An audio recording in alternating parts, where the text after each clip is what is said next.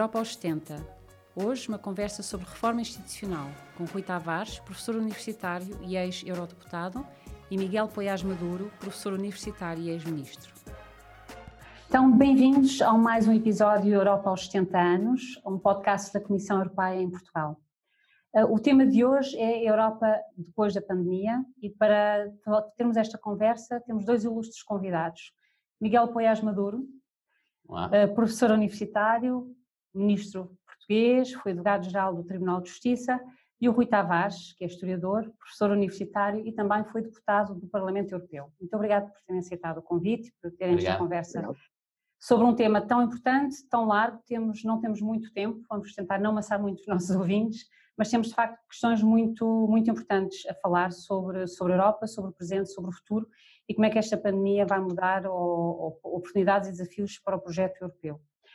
Para aquecermos, eu gostaria de vos colocar umas, uma, dar-vos umas palavras alternadamente. Uh, vou começar aqui pelo Miguel. Coisas muito simples e vocês só gostaria que me dessem a primeira, a primeira ideia que vos surge uh, quando eu menciono Miguel, tratados um, provavelmente vão ficar como estão, seria bom conseguir uh, revê-los, mas não sei se haverá energia suficiente e se calhar é melhor neste momento colocar a energia disponível na União uh, na conclusão de um bom programa de recuperação económica para toda a União Europeia. Rui, federalismo. Eu creio que é um, é um, um falso debate. O que é importante é se a União Europeia futura é democrática ou não é democrática. Eh, há federalismos que não são democráticos e há democracias que funcionam bem e não são federais. A União Europeia é, neste momento, uma, um clube de democracias com alguns elementos democráticos no seu funcionamento, mas insuficientemente aprofundados e integrados. E só sendo uma democracia europeia, ela conseguirá, no, no futuro, nas décadas eh, que seguem, na globalização que temos, falar cara a cara perante um Donald Trump, um Xi Jinping ou um Vladimir Putin, em nome dos quase 500 milhões de cidadãos da União Europeia. Uh, Miguel, ambiente.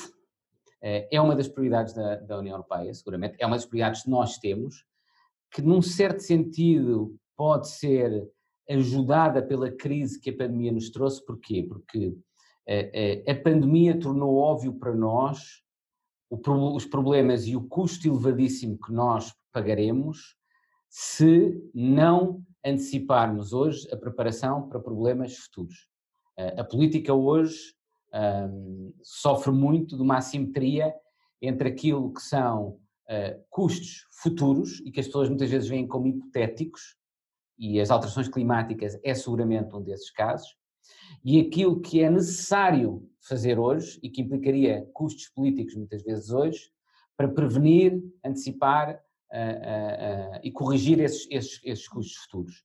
É, paradoxalmente, pode ser que a pandemia nos, no, nos mostre quão, quão, importante é nós conseguirmos incorporar na política de hoje esses custos futuros e pode ser que isso nos ajude a ter uma política mais preparada para abordar de forma séria, consistente e com eficácia a questão das alterações climáticas.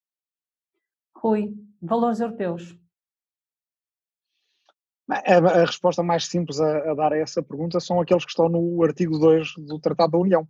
Liberdade, igualdade, Estado de Direito, respeito pelos direitos humanos, democracia uh, e, e, e, pluralismo numa sociedade em que homens e mulheres tenham direitos iguais. E, portanto, citado de memória, são os valores que estão lá, portanto, são aqueles que nós convencionamos uh, serem os valores sem os quais não se pode estar na União Europeia. E esse é, esse é um debate essencial que infelizmente nesta sucessão de crises, umas mais reais do que outras que temos tido, da zona euro, a chamada crise dos refugiados, que é na verdade uma crise de direitos humanos e de falta de coordenação entre governos, agora a crise pandémica, temos tido sempre como traço comum que haver em pano de fundo uma crise do Estado de Direito e, de, e, e das democracias nacionais dentro da União Europeia que não está a ser tratada, eh, que cada vez vai eh, fazendo mais vítimas, por assim dizer, porque já há dois Estados, a Hungria e a Polónia, que estão sob suspeitas de violar, suspeitas do meu ponto de vista, mais do que fundadas e mais do que comprovadas, de violar os valores da União. Pouca ação tem havido a, a, a, esse nível e a partir do momento em que há dois Estados, nem sequer os mecanismos da União Europeia que prevêem a unanimidade para a utilização do artigo 7.2 para reagir contra isto.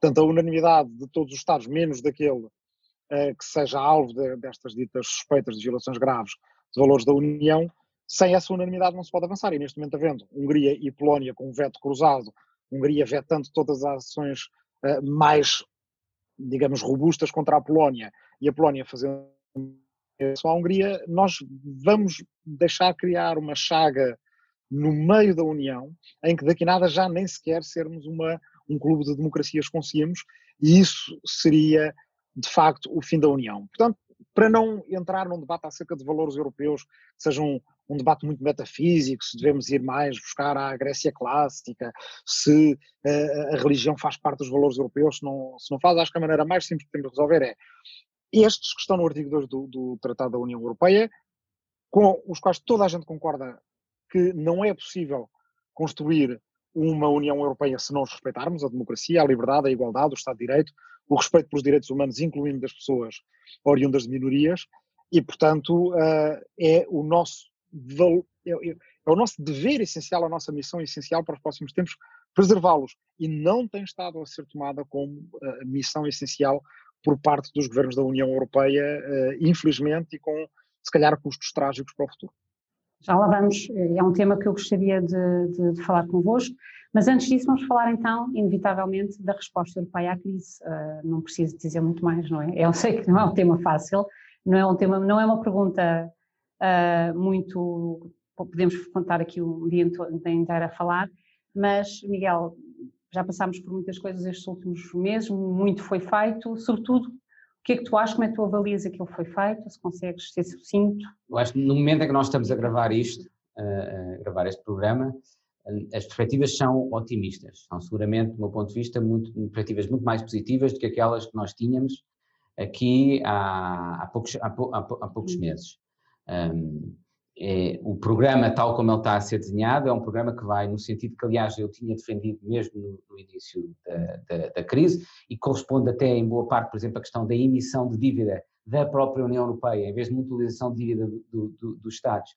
É uma proposta que eu já tinha feito num relatório para o Parlamento Europeu em 2012, quando da, da crise a, a, a anterior, associada, por sua vez, à criação de novos recursos próprios, que é o que é necessário a União necessita de aumentar a sua capacidade orçamental para poder emitir a dívida que é necessária para um programa com a ambição suficiente para responder a, a, a, esta crise. E, portanto, a proposta da Comissão Europeia, que eu espero que quando este programa será público esteja confirmada, aprovada pelo Conselho, ou algo próximo disso, e acredito que isso vai acontecer, vai nesse sentido e vai no sentido, vai no sentido positivo. E é uma resposta necessária, do meu ponto de vista, por duas razões fundamentais. Não é apenas e eu tenho procurado frisar isso desde o início da crise, uma questão de solidariedade entre os Estados. Há seguramente uma razão de solidariedade uh, e que neste caso prevalece até sobre os eventuais riscos morais que foram invocados durante a crise anterior. Porquê? Porque se na crise anterior se poderia invocar que alguma da responsabilidade da crise uh, uh, era, podia ser imputável às políticas de, alguns, de alguns Estados-membros, neste caso não é assim. Uh, o vírus não é imputável a uma política e a decisões endógenas dos próprios Estados, e, no entanto, o vírus terá um impacto assimétrico fortíssimo. Tem um impacto assimétrico mesmo ao nível da saúde, entre pessoas consoante têm ou menor risco, tem um impacto assimétrico fortíssimo ao, ao, ao, nível de diferentes pessoas, diferentes grupos sociais, aqueles que têm emprego precário mais facilmente acabarão no desemprego do que eu que sou, por exemplo, um professor universitário e tenho maior estabilidade, mas tem também um impacto assimétrico entre Estados desde logo porque a capacidade de resposta dos Estados membros, devido aos seus níveis de endividamento anterior, é muito, é, é, é muito diferente. Isso cria riscos de, de promoção de uma ainda maior divergência no seio da União Europeia e por isso é que se justifica uma abordagem em termos de solidariedade. Mas há outra razão fundamental, tão ou mais importante para, esta, para, para a resposta da, da, da própria União Europeia à, à, à crise tem a ver com a, a proteção da integridade no funcionamento do, do, do, mercado interno. Como a capacidade de resposta, digamos, o músculo financeiro de diferentes Estados-membros varia consoante o seu grau, eh, digamos, eh, eh, consoante a sua capacidade financeira e orçamental e o grau de endividamento prévio que têm ou não, essa capacidade de resposta dos Estados vai-lhes permitir dar mais ou menos ajudas às suas empresas, por exemplo criando distorções no funcionamento do mercado interno. Nós já sabemos, por exemplo, que até agora mais de metade dos auxílios de Estado que foram comunicados ao abrigo do regime flexível que a Comissão Europeia adotou são apenas da Alemanha, é? E, portanto, isto dá bem uma ideia dos riscos de destruição no funcionamento do mercado interno. Se alguns Estados-membros puderem dar muito mais apoios, beneficiando desse regime e dessa flexibilidade, do que outros Estados. Portanto, há aqui também uma razão de proteção da integridade que justifica que a União Europeia tem de ter um programa, que esse programa tem de ser muito, muito eh, ambicioso e tem de ser um programa, do meu ponto de vista, que eh, eh em boa parte, para ser eficaz e, portanto, para não agravar os níveis de endividamento dos diferentes Estados, tem de consistir em transferências, ou como se diz cá em Portugal, em, a, a, a fundo perdido para, para os Estados-membros. Depois, condicionalismos é que pode haver, é, é uma outra questão que podemos discutir a esse respeito. Muito bem. Rui, eu gostava de mudar um bocadinho o tema, mas é, é algo que é, que é, interessante no que diz respeito ao debate sobre, sobre a União Europeia. Tu utilizaste num dos, num dos seus artigos recentes, inventaste um tema, uh, que é uma fusão. Chamaste, disseste que, que fizeste uma crónica, uma crónica sobre a Eurasquénia, que afeta muito os uhum. adversários, mas também os adeptos do projeto europeu. Uhum. E deste uma tradução desse termo, que é uma neurasténia para a União Europeia, melancolia e pessimismo permanente que não admite outra perspectiva. Hum. Uh, de facto, nós passamos a vida a falar dos problemas da União Europeia, raramente daquilo que foi conquistado, raramente daquilo que foi conseguido até hoje, o que leva a que uh, não é muito apelativo ser cidadão da União. Europeia, dizer cidadão da União Europeia. E tu és talvez dos cronistas que eu conheço que mais toca neste assunto e põe sempre as coisas em perspectiva, nomeadamente com, com os Estados Unidos e com o que se passa nos Estados Unidos. Uh, nós vamos lançar, uh, espera-se pelo menos que isso aconteça, as conferências sobre o futuro da Europa, foi algo que foi apresentado pela Presidente da Comissão, é uma ideia uh, dela, ao qual ela quis associar o Parlamento Europeu e o Conselho, que seja uma, uma, umas conferências para associar, para debater a Europa com os cidadãos. Quais são, as, quais são no fundo, as, as perspectivas que tens, como é que vês esta iniciativa e o que é que esperas dela? Bem, uh, infelizmente, eu que normalmente tenho essa, esse, essa pecha de me conhecerem por otimista, como se isso fosse um defeito, eu sou pessimista em relação à conferência, propriamente dita. Sou pessimista em relação à conferência porque me parece que uh, não há suficiente ambição ainda por trás dela. Tenho visto algumas declarações da comissária responsável, a, a senhora Danuta Suíça, uh, dizendo que claro, agora o que se vê é que os europeus estão muito interessados em que a União Europeia tenha uh, uh, competências de saúde pública e de combate às pandemias, mas que ninguém vai estar muito interessado em discutir questões como uh, os candidatos à presidência da Comissão, o famoso sistema de Spitzenkandidaten que foi testado algumas vezes em 2014 e que em 2019 deveria ter levado à escolha da presidência da Comissão. Bem, o, o, o, acabou por não ser assim e um compromisso da atual Presidente da Comissão, que não tinha sido da Spitzenkandidatinnen, é que uh, uh, ela, sabendo que não tinha sido candidata nas eleições, mas entendendo que tinha havido um bloqueio, aí, do meu ponto de vista corretamente, disse, mas é preciso discutir a democracia na União Europeia, é preciso discutir qual é que é o melhor processo de os cidadãos europeus não só escolherem um Parlamento Europeu de 5 a 5 anos, mas também escolherem o rumo da Comissão Europeia, a sua presidência, o seu programa. Mas parece-me que nem os governos nacionais, nem a comissária da pasta estão, são propriamente entusiastas desse projeto da democracia europeia e não pode haver democracia europeia sem democratas europeus entusiastas com o projeto da democracia europeia. Não estou a dizer que as pessoas não sejam democráticas, embora a comissária Danuta Suíça tenha sido uh, dos poucos eurodeputados que votaram contra uh, a utilização do artigo 7 no caso do governo húngaro. E, portanto, uh, não, não, não levou o seu esforço tão longe na defesa dos valores do artigo 2 como muitos deputados, na altura ela era eurodeputada mesmo do seu partido político, o PPE. Portanto, dali eu não, não espero a grande coisa, infelizmente, gostaria de esperar mais. Mas espero bastante do futuro da Europa, ou seja, do tema da própria Convenção. Uh, porquê? Porque, no fundo, o, o, Miguel já foi bastante exaustivo em relação ao plano de recuperação, mas eu gostaria de juntar ainda mais qualquer coisa. Uh, a questão é se esta crise pandémica é um daqueles momentos que mudam o curso da história ou não. Se é de facto um ponto de viragem, uma crise no sentido original do termo em grego, que era um termo uh, médico, não é? Aquele momento a partir da qual, do qual o doente fica muito melhor ou muito pior.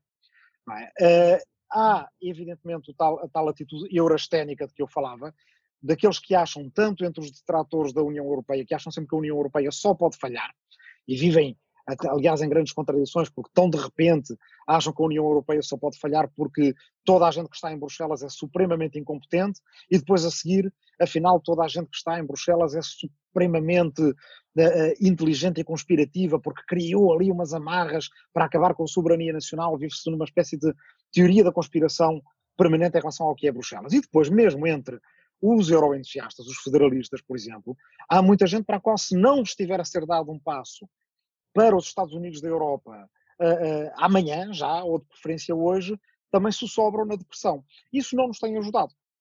As pessoas põem pouco em perspectiva comparada, por exemplo, União Europeia e Estados Unidos, e hoje em dia, ao contrário do que se passava em março, quando eu escrevi essa crónica, e o pessimismo, o europessimismo estava uh, em alta e havia uma espécie de uh, novo otimismo americano. Agora é difícil lembrarmos disso, mas naquela altura o Congresso passou um pacote de estímulos bastante rapidamente e, portanto, muita gente do lado cá do Atlântico pensou nos Estados Unidos é que as coisas em termos quando mete precisar de injetar dinheiro na economia, aquilo funciona rápido e o Congresso, juntamente com o Tesouro e a Reserva Federal, resolvem o problema num instante e o pacote de estímulo tem uns bons pontos percentuais do PIB e nós aqui na Europa, esta apagada e vil tristeza e não fazemos nada. O que eu escrevi nessa crónica na altura é que, na verdade, o tipo de crise que nós eh, estávamos a, a viver era um tipo de crise na qual se ia sentir ainda mais a necessidade de haver cooperação para lá das fronteiras do Estado-nação.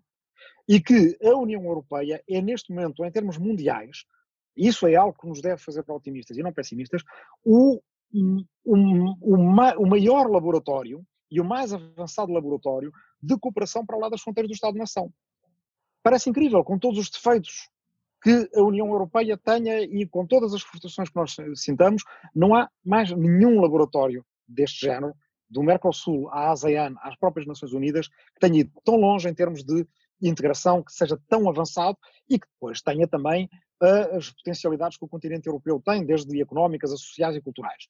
Portanto, a União Europeia, esta dos 70 anos do, do, do, podcast, que sucedeu a esta que eu tenho aqui atrás de mim nos jornais da Segunda Guerra Mundial e num mapa da Europa de entre guerras, foi uma Europa que foi catalisada pela própria catástrofe. E, portanto, nasceu da imaginação após a catástrofe.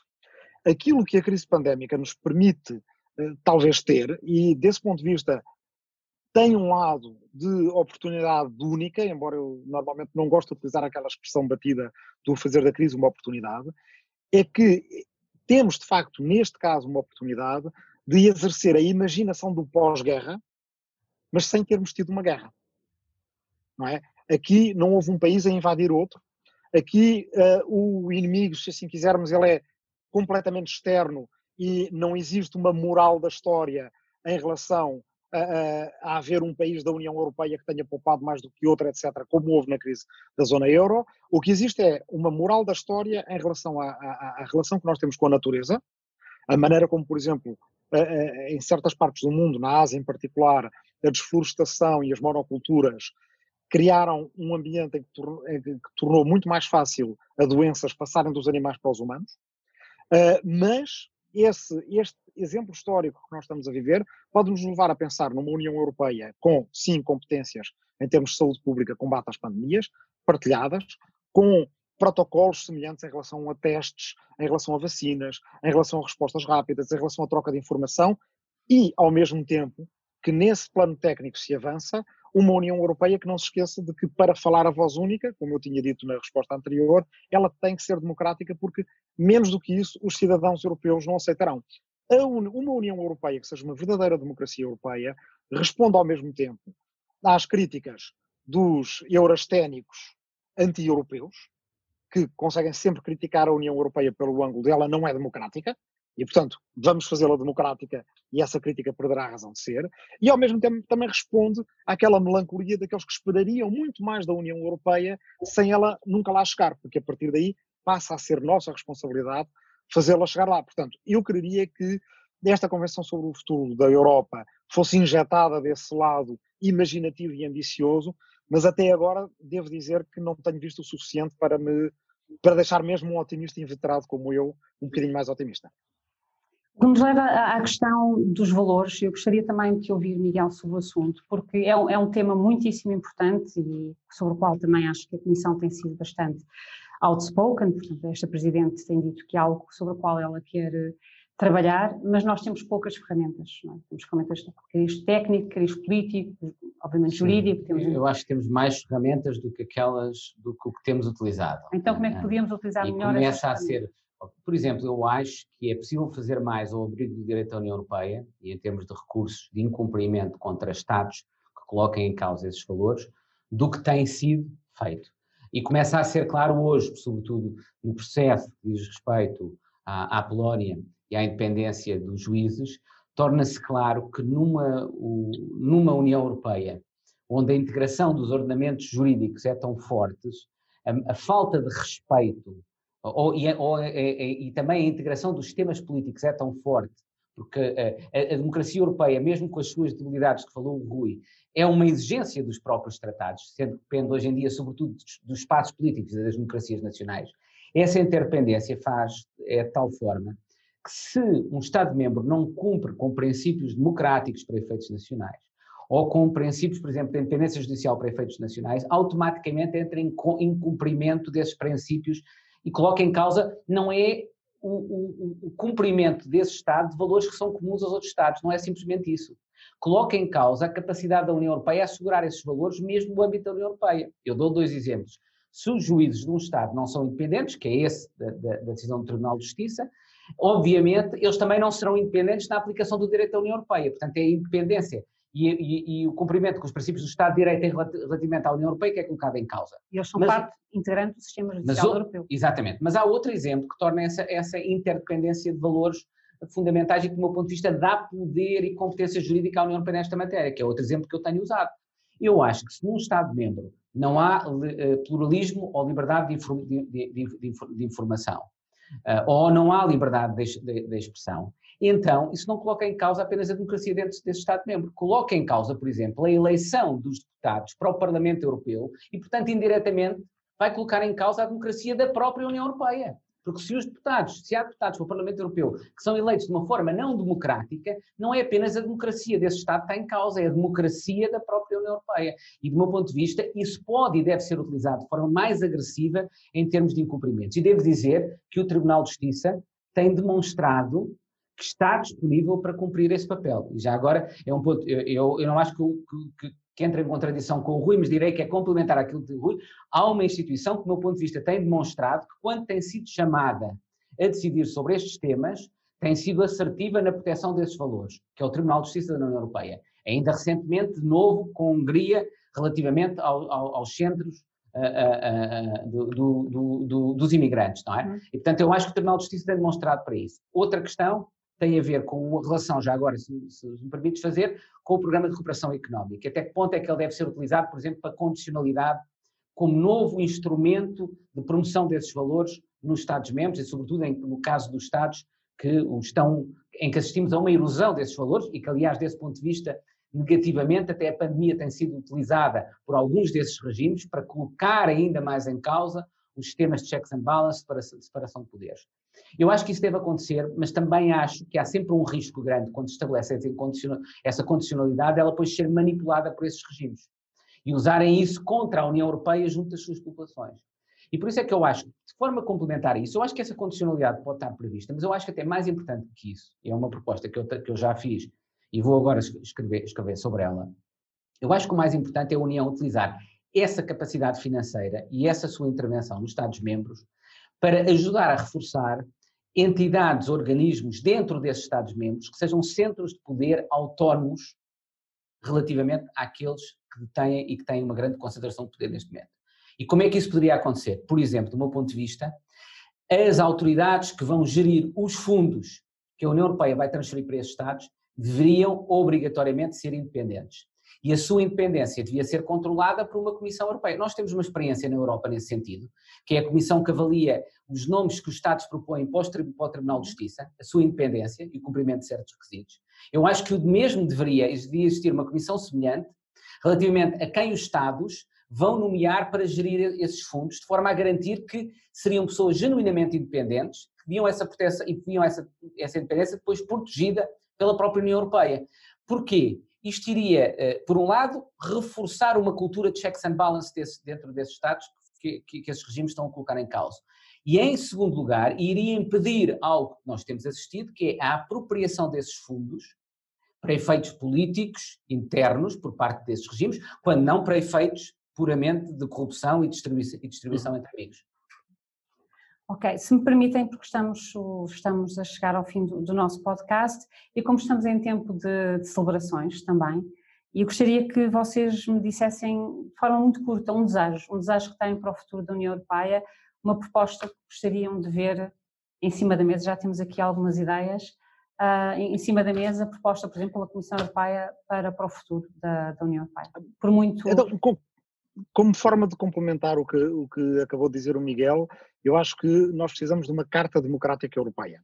Uh, e o que é que seria isto? Por exemplo, ao nível de tudo o que tem a ver com uh, realização de processos eleitorais, integrar no direito da União Europeia o tipo de critérios internacionais, grande parte deles produção da própria União Europeia, que envia, por exemplo, observadores eleitorais a tantas partes do mundo, basicamente integrar no direito da União Europeia aquilo que nós proclamamos para o resto do mundo em relação a atos eleitorais livres e justos. Porquê? Porque nós podemos, isto pode ficar pior ainda antes de ficar melhor. Eu não tenho dúvidas, tendo seguido, por exemplo, o caso húngaro desde 2010 uh, eh, e o caso polaco menos, mais indiretamente, mas não tenho dúvidas de que os, os exemplos comparativos que, de que nós nos podemos valer, por exemplo, o caso húngaro, são os do caso turco. Eh, que já estão a acontecer mesmo com uh, o estado de emergência durante a pandemia. Nós vimos, por exemplo, a utilização desse estado de emergência, do decreto de emergência, como forma de retirar fundos às câmaras municipais das grandes cidades que tinham sido conquistadas pela oposição. É exatamente como Erdogan faz na Turquia, porque depois de Orbán ter perdido Budapeste, sabe que é a partir de Budapeste que a oposição se pode unificar e fazer, francamente, a oposição que não tem conseguido fazer nos últimos anos. O que é que eu quero dizer com isto? Que nos vemos perante a possibilidade de que na União Europeia, no futuro, haja governos nacionais que basicamente não aceitem resultados eleitorais ou que, melhor ainda, que, de, que, que, que manipulem esses resultados eleitorais antes das eleições. E isso, como dizia o Miguel. já não está a acontecer. Se, já não, se é que não está já a acontecer. E, portanto, isso ainda vai mais longe do que aquilo que dizia o Miguel, porque o Miguel dizia com razão que, basicamente, a falta de democracia ao nível interno uh, tem um impacto, distorce, por exemplo, quem é que são os nossos legisladores no Parlamento Europeu, porque as eleições para o Parlamento Europeu se passam num ambiente comunicacional e até num ambiente administrativo que é controlado pelos Estados-membros, mas é, pensando isto desta forma, uh, mais uh, pessimista, se quiserem, significa que podemos ter uh, legisladores manipulados ou que não seriam, sem legitimidade democrática, nas três instituições. No Parlamento Europeu, no Conselho Europeu, onde podemos passar a ter chefes de Estado e de Governo sobre cuja legitimidade democrática não há a mínima dúvida, ao lado de outros que tenham tido dúvidas, e depois, como são os Estados, os governos nacionais que nomeiam os candidatos à Comissão Europeia, embora eles tenham que passar pelo Parlamento, também na Comissão Europeia, nas três instituições que fazem lei europeia. Ora bem, como seria simples tentar atalhar este problema, que não é um problema do, da, da, regressão democrática de hoje, ou talvez seja, mas é certamente um do futuro, e normas que a União Europeia, em geral, defende a, a, a nível externo. E, portanto, isto seria, como nos Estados Unidos em tempo teve que se fazer o Voting Rights Act, uh, ou como para a Organização dos Estados Americanos já existe uma carta, inter, uma carta democrática interamericana, é certo, uh, não tão boa como se calhar aquela que poderíamos fazer, uma carta democrática europeia uh, baseada talvez numa instituição nova que eu chamo a Comissão de Copenhaga e, portanto, uh, encarregada de uh, zelar pela continuidade dos critérios de Copenhaga, sem os quais não se pode entrar na União Europeia, parece um desejo relativamente pouco ambicioso, mas este seria crucial se conseguíssemos cumprir com ele. Um desejo que, em vez de ser sobre alterações dos tratados, porque também tenho dúvidas que haja energia, digamos, constitucional suficiente para fazer isso, um desejo talvez mais prático, mas que eu acho que poderia fazer uma grande diferença e que está relacionado com a proposta anterior que eu fiz.